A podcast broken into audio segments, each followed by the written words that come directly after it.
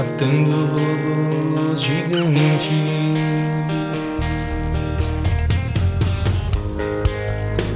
Lá vem os caras do MRG. Todos equipados pra matar mais um robô. Eles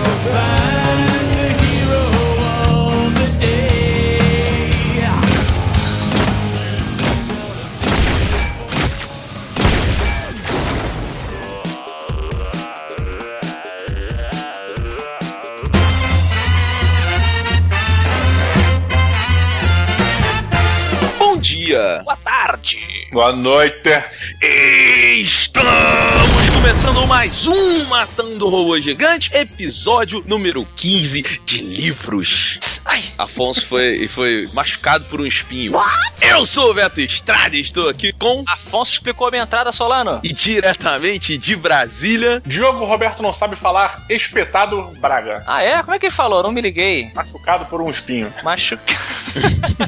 Cara, por falar, por falar em falar, passei por uma situação curiosa recentemente que ao conversar com uma pessoa, né, que o e-mail dela tava lá, o nome XY, o nome do cara, né, o nome e o sobrenome. Aí quando eu respondi, eu falei, ah, tá certo, tá tudo certo aqui pro nosso negócio, caro X, né, o primeiro nome dele. E aí ele me respondeu falando, é, não, tá tudo ok, eu só vou te pedir uma coisa, Solano, a partir de agora, eu quero que você me chame de Y. Ah, Ele dá apelido? Não, o X era o nome dele, Y era o sobrenome. E aí ele, ele exigiu, né? Pediu, melhor dizendo, que eu chamasse ele pelo, pelo sobrenome e não pelo nome. Tipo, é tipo você quando pediu pra gente chamar de xerife. This is the sheriff. Drop your weapons. You're under arrest. É, exatamente. Um dia eu virei e falei: olha, galera, a partir de hoje. Eu sou o xerife. Não, não Foi foi assim. isso, foi isso, foi isso. Não, calma aí. Teve mais, teve mais. Um belo dia Afonso virou e falou assim: decidi. Acho que todos nós temos que ter apelidos. O meu é xerife. É importante lembrar que éramos todos crianças e essa ideia parecia fantástica na hora. Por um breve período foi. Por um breve período foi tipo: caramba, seria muito foda se a gente fosse os Goonies da Tijuca, sabe?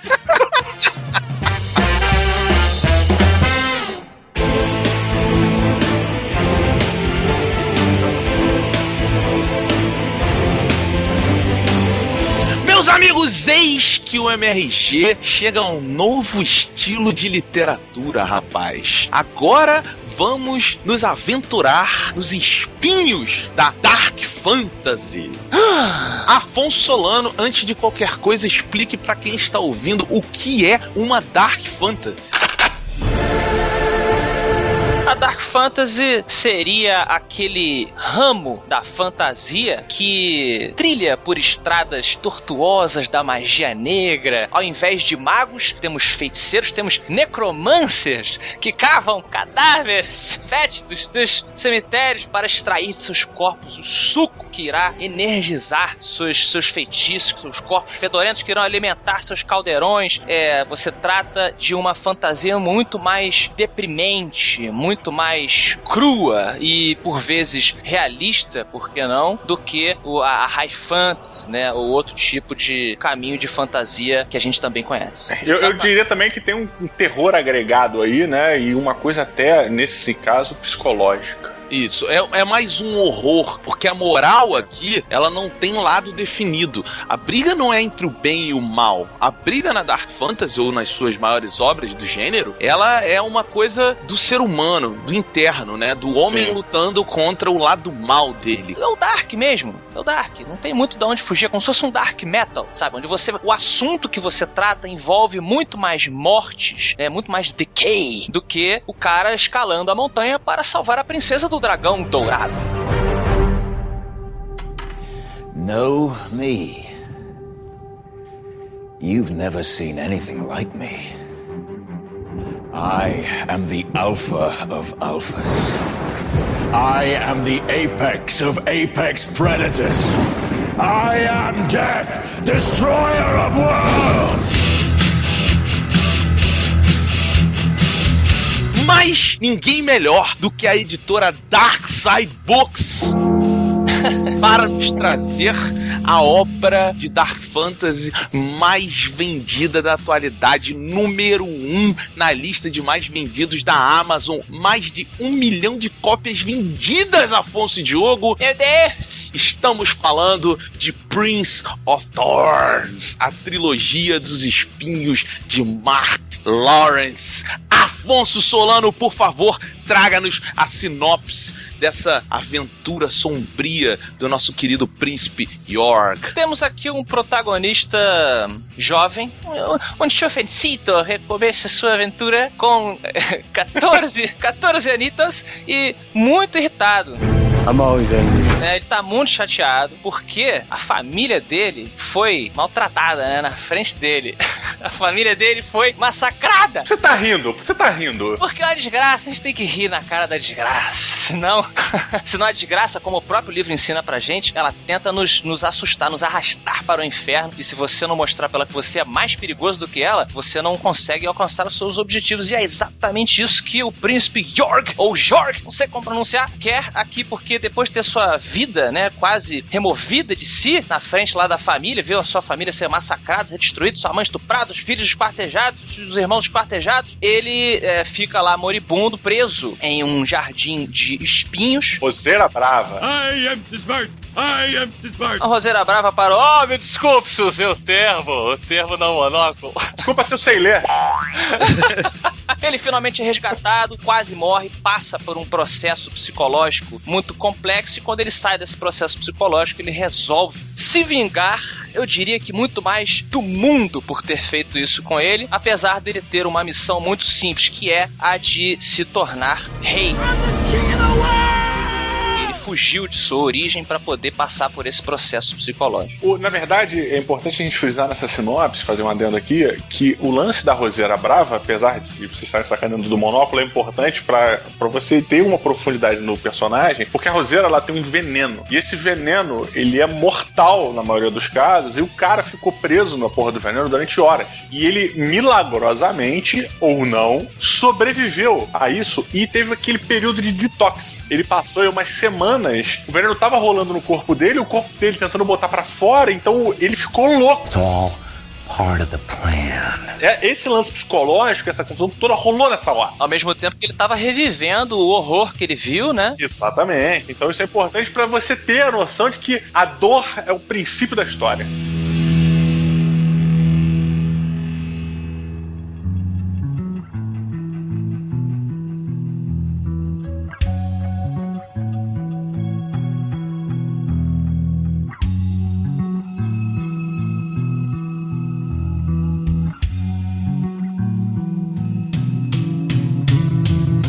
Roberto Duque Estrada. Sim, Um homem que conviveu com muita dor na adolescência. é, dá pra dizer que sim. Na verdade, você é um cara que venceu muita coisa aí dentro. Por favor, diga-nos sua opinião sobre Prince of Thorns. Cara, falar uma parada pra vocês. Poucos livros me impactaram tanto quanto este. Porque esse lance que eu falei, né, do, do, do conflito moral lá no começo, esse livro tem um lance que você acompanha o Jorg. A narração aqui do livro é em primeira pessoa, né? O Jorg que tá contando o que acontece. E é legal você ver como ele acredita no, no, no ódio que leva ele até essa vingança que ele quer ter, mas ao mesmo tempo ele mesmo se questiona de algumas decisões que ele toma, de algumas ações que ele pratica. E, e- e o questionamento é. Ele, ele não sabe se ele é um cara que deveria passar por cima disso, porque isso é uma questão natural ou não da vida, ou se ele realmente deve lutar contra esse sentimento, porque ele é muito novo. Isso no livro deixa bem claro, ele ainda é inexperiente, apesar de ser muito inteligente e culto. É interessante falar é, que o personagem, por ser detestável, ele já cai no primeiro problema do autor, né? Como, como evitar que a pessoa jogue o livro na parede? Porque você tem que acompanhar a história de uma pessoa que é horrível. E a solução de você botar em primeira pessoa, eu achei é, perfeito, porque você está junto com as decisões dele. Você está vendo os conflitos que ele está passando, ou a falta de conflitos morais que ele está passando, e por mais que você não concorde com ele, você, ao estar dentro da cabeça dele, é o melhor estilo, a hospedeira, No! God please, no! Você acaba entendendo, você não concorda necessariamente. Isso, isso é um ponto bem importante, porque eu acho que o livro, pra mim, ele brilhou muito nisso, né? É, o personagem principal me convenceu de que as atitudes dele são atitudes bem realistas, cara, em cima da personalidade dele, sabe? Inclusive, ele, por ser um adolescente, um moleque novo, né? Lógico que ele vive numa época diferente da época que a gente vive, e a adolescência tem um outro peso pra ele do que tem pra gente hoje em dia, é, mas ele tem conflitos que permeiam a adolescência de qualquer ser humano, cara. E você vê ele discutindo algumas coisas e ele entendendo certos conceitos da vida, e tu fala: caraca, você existe, cara. Tipo, caralho, esse moleque existe em algum lugar, cara, sabe? Com esse conflito, isso me comprou muito, cara, sabe? Isso é curioso porque, a princípio, você pode ter uma dificuldade de aceitar que um menino de 14 anos, mesmo um menino na era medieval de 14 anos, porque aqui é uma versão, gente, alternativa do- da nossa terra, tá? Porque ele fala da nossa religião, ele fala de pensadores que existiram na nossa história. É quase como se fosse um, um medieval pós-apocalíptico, é um negócio interessante, sabe? Bem nessa onda da Dark Fantasy. Mas mesmo uma criança de 14 anos, normal, não teria a as resoluções que ele tem quando ele tá pensando sozinho e não seria capaz de realizar os feitos físicos que ele consegue realizar ao longo do livro. Isso a princípio você tem, mas eu achei que isso foi muito bem embasado mais tarde. Eu acho que aos poucos você vai entendendo, principalmente na parte final do livro, que isso seria possível até porque é um gênero de dark fantasy, né?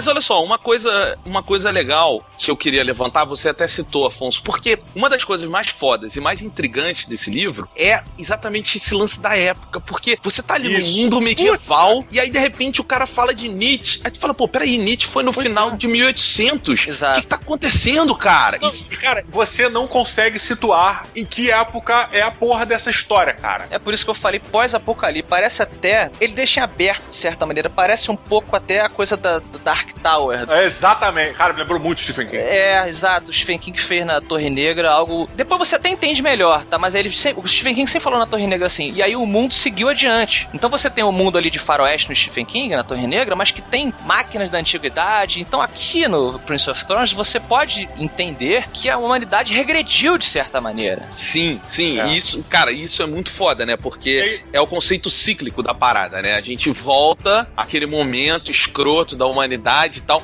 Esse questionamento me levou a entender o porquê do Martin Lawrence ter feito aquele filme medieval. Que o irmão dele escreveu esse livro, cara. Putz!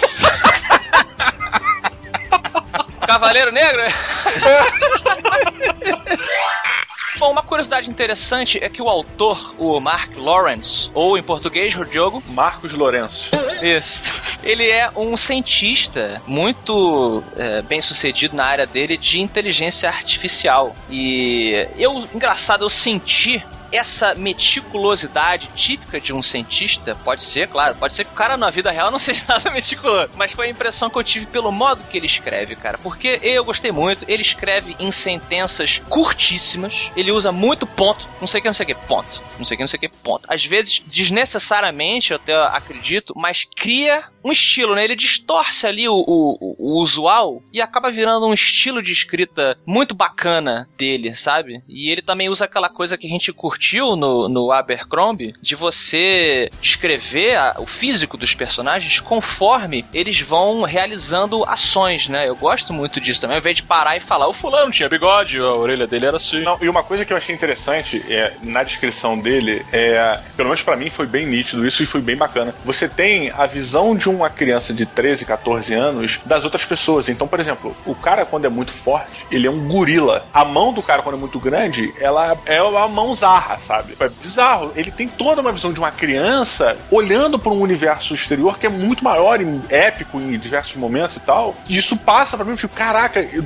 durante um certo período da leitura, eu fiquei achando que o mundo era assim, tudo era, tipo, todos os amigos dele são realmente incríveis, sabe? Que tudo era assim e tal. De repente eu falei, cara, o moleque tá com 9 anos nessa época. Época. Tipo, tudo pra ele é gigante. E o, o Diogo, o legal é a forma como ele apelida os, a, a pare dele é um negócio muito de criança mesmo, né? É o mentiroso, é o algazarra, é o gordo. E a relação que ele tem com os irmãos dele, ela é muito interessante, né? Ele, ele faz bem aquele vilão que eles seguem muito mais por medo do que por respeito, né? Ele a qualquer momento, ele pode executar você, cara. Vice-versa. E vice-versa, é. um- é bem uma matilha. Olha que interessante. Eu, eu senti como se fosse uma matilha de lobos. Ele tem que o tempo todo mostrar que, olha, meu irmão, eu sou o pau grande aqui. I am the one who knocks. Entendeu? Então, de vez em quando, ele tem que matar um cara, ele tem que chutar um outro, entendeu? Pra mostrar que ele é o fodão. Porque ele é um cara pequenininho. Pois é, e o legal é que, assim, até em algumas decisões dele, você vê que a galera não ficou a favor. Mas como você tá vendo tudo acontecer pelos olhos dele, porque a descrição é em primeira pessoa, você, você vê como ele se sentiu julgado Isso. pelas outras pessoas. E uma parada foda que eu achei no livro que você falou, assim, do, de como ele escreve, o psicológico do Jorg, cara, ele é um negócio sensacional. Porque ele ainda tá em, em crescimento não só físico, ele tá em crescimento mental. Tá tentando entender quem é ele, por que, que ele tá fazendo aquilo tudo, sabe?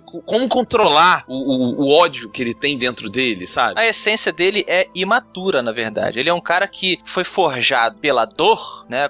A dor serve de muleta para essa falta de experiência dele. O livro ele quer que você acredite nisso e aí fica a seu cargo acreditar ou não. Mas ele te mostra que ainda assim ele é uma criança mal criada. Ele tá querendo se vingar, entendeu? Mas de um modo muito infantil. É, é, ele pegou e saiu embora, né? O reizinho, tô guardando pra falar uma parada, é que eu acho que seria que eu- é o meu ponto de vista, mas é que agora talvez caia errado nesse exato momento, o que não é por isso. Mas o Jorg, ele é a versão medieval do Afonso traumatizada. Engraçado porque exatamente por você estar muito próximo a ele na primeira pessoa narrada, você às vezes pensa, né? Na, na hora que ele narra a, como que foi a, a morte da família dele, eu fiquei muito. Eu fiquei muito tocado, cara. É engraçado que ele, ele fez muito bem, fez, ele fez breve, fez com poucas, poucas sentenças, como a gente já falou que ele descreve, mas é, ele fala do, do irmãozinho dele, caçula, sabe? E é aquela coisa que a gente conversa muito com, o- com o Diogo por ele ter tido filho. Ele, ele, quando vê um filme ou lê um livro em que tem alguma criança, o Diogo ele tem uma percepção diferente de mim e do Roberto. E eu agora com a criança é, muito perto de mim, por conta do, do meu sobrinho Gohan, quando você encontra uma maldade sendo feitas, né, com crianças e tal, cara, queima uma coisa ruim em você, que o Diogo sempre fala, né, que é aquele instinto tal, uma coisa muito louca, quem não tem isso, não, não tem como entender, e eu fiquei, cara, realmente pensando, falei, cara, o que aconteceria comigo, ou com o Diogo ou com o Roberto, se testemunhasse esse tipo de coisa, isso muda você, cara, e essa foi a, o, a solução que o Jorg, ou Jorg, conseguiu pra lidar com a dor dele, ele precisa se vingar. E a forma como o Jorg lida com isso, ela é legal porque ela é quase que um- um- um- uma transcrição do seu pensamento como leitor, sabe? Quando, quando, sei lá, alguém vai morrer, alguma situação assim, ele começa a descrever a visão dele, daquelas pessoas, o que, que ele tá fazendo ali, qual é a motivação dele. Ele bota muito o pé no chão e começa a se contestar se ele deve se importar ou não. Mas, pô, eu sou o líder dessa galera, eles são, na verdade, um bando fudido, eu não tenho que me importar com eles, mas, pô, a gente passou por tanta coisa junto.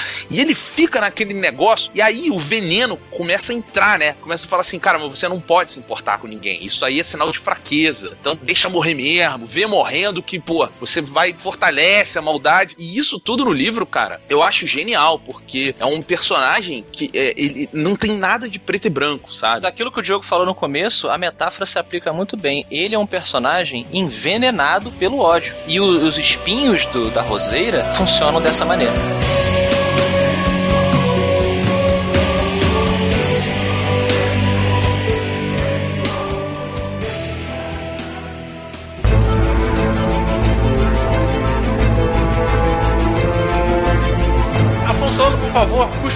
Aqui e diga quantos robôs gigantes você deu de 0 a 5 para Prince of Thorns, o livro lançado no Brasil com nome inglês. Pois é, essa é uma outra crítica minha. Vocês sabem que apesar de eu brincar muito com inglês aqui, eu sempre defendo a tradução e a adaptação para o português. E aqui eu não entendi por que botar Prince of Thorns. Vai virar série, né? Vai virar série, com certeza.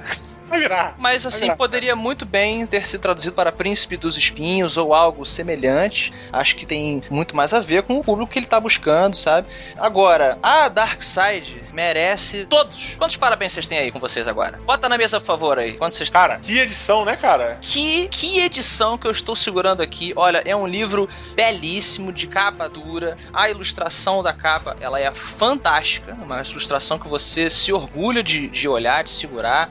O verniz jogado em cima. Todo o tratamento que a Darkseid tem com os livros dela, aqui está, na minha opinião, se superando.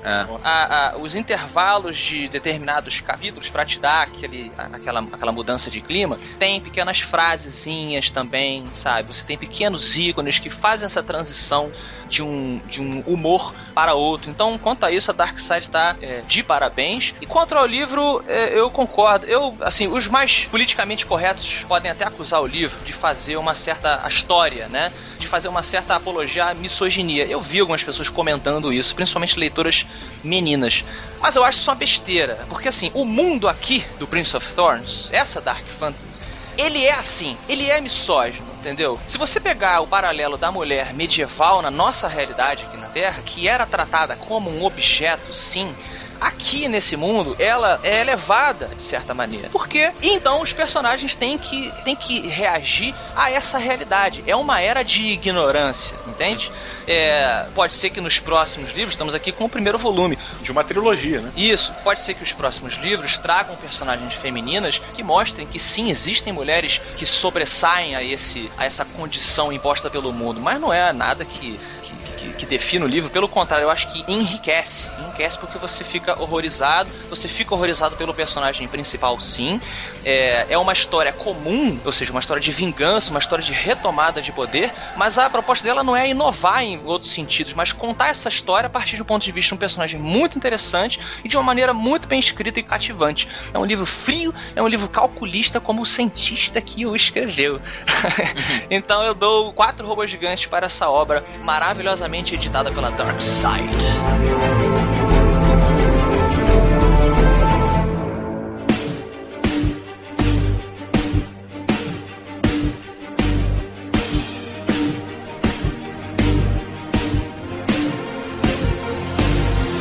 Muito bem, Didi Braguinha. Eu tô muito curioso para ouvir a sua opinião. Didi, de 0 a 5 robôs gigantes, quanto você dá para Prince of Thorns, da editora Dark Side? Eu vou te dizer que esse livro deixa várias questões no ar. Isso eu acho que é uma das coisas mais legais, né? Da própria personalidade do protagonista, é, da ambientação das coisas, da, da- do exato local, a, a própria descrição de como são feitos os castelos, né?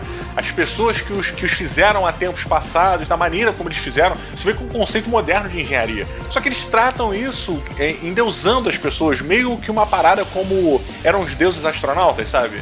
E em diversos momentos você pensa assim, tipo, cara, que porra é essa? Mas ele não faz questão de definir isso pra você. E no fim das contas não importa, sabe? Você está preso numa história de vingança. E numa boa história de vingança. Então, essa ambientação, ela compõe essa história, é, apimentando tudo isso e te deixando encuca- encucado com certas coisas. Na verdade, até preparando os próximos livros, né? Batendo o terreno pra próxima história que vem. E isso te deixa louco. Porque quando as coisas vão se resolvendo, na verdade nada se resolve. Você vê que tudo. A, a fórmula só aumenta, não chega o resultado, entendeu? Tudo vai derivando pra alguma coisa, derivando e você, filha da puta! E tu. Bem, no fim das contas, cara, é, você se identifica um pouco com o Jorge em diversos momentos, em reações. Você até aplaude certas coisas que ele faz, mas com ojeriza daquilo, sabe? O seu lado mal lá dentro, ele tava falando que é isso aí, cara, arrebenta a cara desse filho da puta! E do, o, anjinho do outro lado tá, meu Deus do céu, por que, que tu fez isso, seu maluco? sabe? Eu só quero ler os próximos dois, assim, tipo, quero, cara, eu vou dar 4.8 robô gigante. Olha aí, olha aí, meu Deus!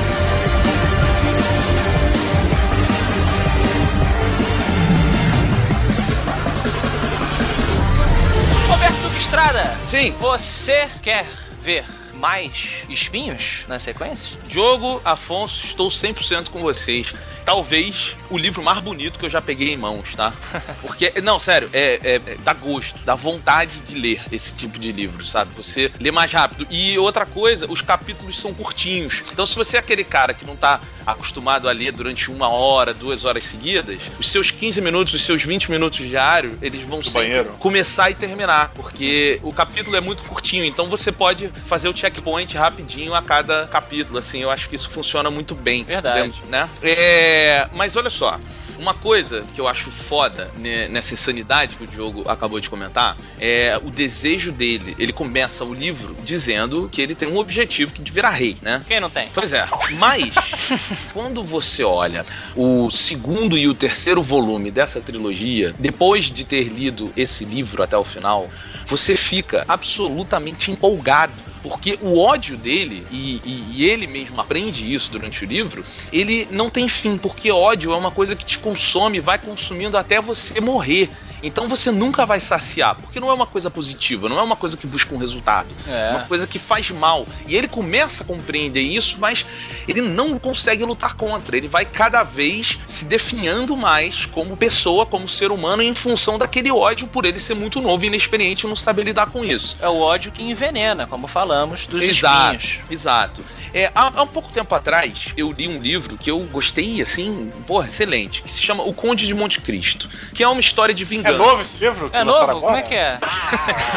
mas que é uma história de vingança. E cara, eu vejo muito o nosso amigo Jorg como uma versão adolescente do Edmund Dantes. É porque ele é imaturo, né? Em comparação com o, o Conde, digamos, né? Ele vai motivado pelas mesmas coisas do, do Edmund. Ele sabe, é a vingança, vou, porra, destruir todo mundo e tal. Só que aqui é um moleque de 14 anos com um- uma cultura boa, mas com a inexperiência da idade, né? Quando você bota, quando ele coloca no livro os filósofos, é, podia ficar uma coisa referencial somente, sabe? E, tipo, e, e olha, só pra você tentar entender a ambientação e que época é isso, só pra te confundir. Mas ele amarra a questão dos filósofos, principalmente o que os filósofos pregavam em seus trabalhos, dentro da evolução do personagem. Por exemplo, Platão e o mito da caverna, cara. Sim. Sabe? Ele, isso é colocado no livro que ele referencia em alguns momentos e você, caralho, quando você vai definir realidade. E, e- esses questionamentos todos ficam rodando ali. Isso, cara, o Mark Lawrence, é, não é porque ele é irmão do cara, não, mas ele realmente é um artista, cara.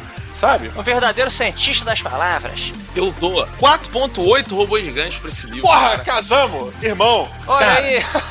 Então, aqui pra gente encaminhar pro final, uma pergunta rapidamente pra vocês. Quem de vocês, quando Jorg, ou melhor dito pelo Elban, Shorg, cai nos espinhos, lembrou automaticamente de The Smiths? Smith do Angelina The Jolie. boy with a thorn in his side. Tá bom, Diogo. Sobe a música aí, querida.